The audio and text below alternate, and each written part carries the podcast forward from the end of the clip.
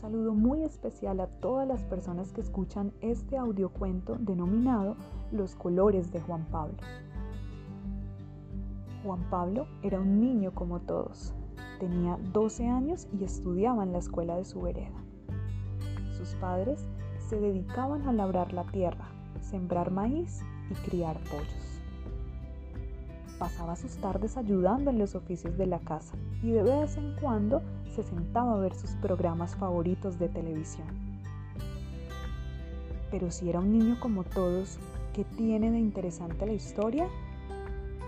Pues bien, aunque Juan Pablo era como todos los niños, Juan Pablo no podía ver los colores. Una enfermedad de nacimiento le cambió su forma de percibir y desde pequeño veía el mundo en blanco y negro. Ahora sí, empieza lo interesante. Juan Pablo en las mañanas disfrutaba de los amaneceres en tonos grises hermosos, brillos en blanco puro y resplandores que lo dejaban maravillado de la naturaleza. Cuando iba a la escuela, veía por el sendero numerosas flores de varias formas y también en majestuosos juegos de grises y blancos siempre cortaba una flor para su profesora, quien sorprendida por el detalle se preguntaba cómo hacía Juan Pablo para escoger la más bonita y colorida. Empiezan las clases. Juan Pablo abre su cartilla y trabaja como todos, sin importar los colores de los títulos ni las imágenes. Él solo disfruta de la oportunidad de aprender, así sea en blanco y negro. Sus compañeros lo admiran porque sin darse cuenta, su rostro expresa tal emoción como si realmente pudiera ver los colores. En las tardes, como ya les había contado, Juan Pablo ve sus programas favoritos de televisión, los cuentos de la selva en dibujos animados.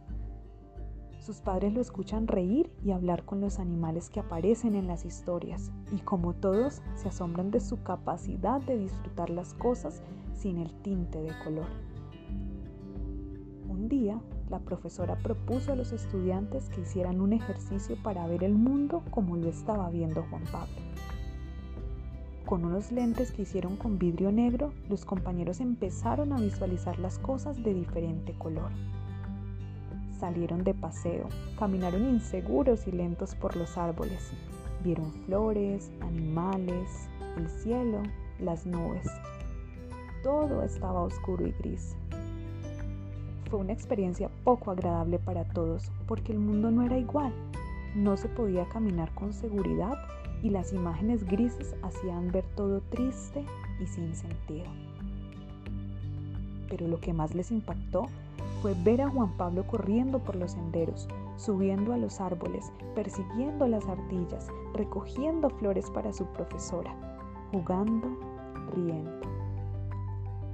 ¿Cómo es posible que viendo el mundo tan gris y triste, Juan Pablo se muestre tan feliz? Él alcanzó a escuchar el desagrado de sus compañeros por el paseo y también el asombro por su actitud en medio del mundo en blanco y negro con una sonrisa en sus labios y una mirada amplia, se dirigió a su profesor y compañeros. Siempre he visto el mundo así. No sé qué es un color. Mi mundo es de dos colores que combinados me dan un sinnúmero de tonos grises. No puedo despreciar todo lo que Dios me ha dado por no poder ver. Aún tengo más sentidos perfectos. Puedo tocar y diferenciar las texturas de las hojas, las flores, las piedras. Puedo oler el pasto mojado, el perfume de las flores, la frescura del aire en mi rostro. Disfruto los sabores de los alimentos que mi mamá prepara, las frutas, el agua. Disfruto el sonido de los pájaros, de la lluvia, la música, el arroyo corriendo cerca de mi casa. Mi mente es perfecta, tengo una excelente memoria y me gusta aprender cosas nuevas. Siento todo el amor de mis padres y mi familia. Disfruto la compañía de mis amigos y de todos ustedes.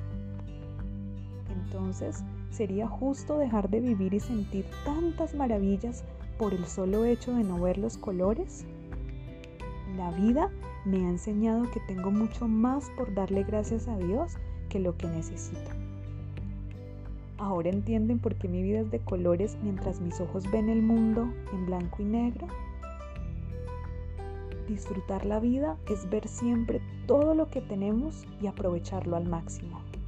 Los momentos grises son solo instantes en medio de una eternidad de colores.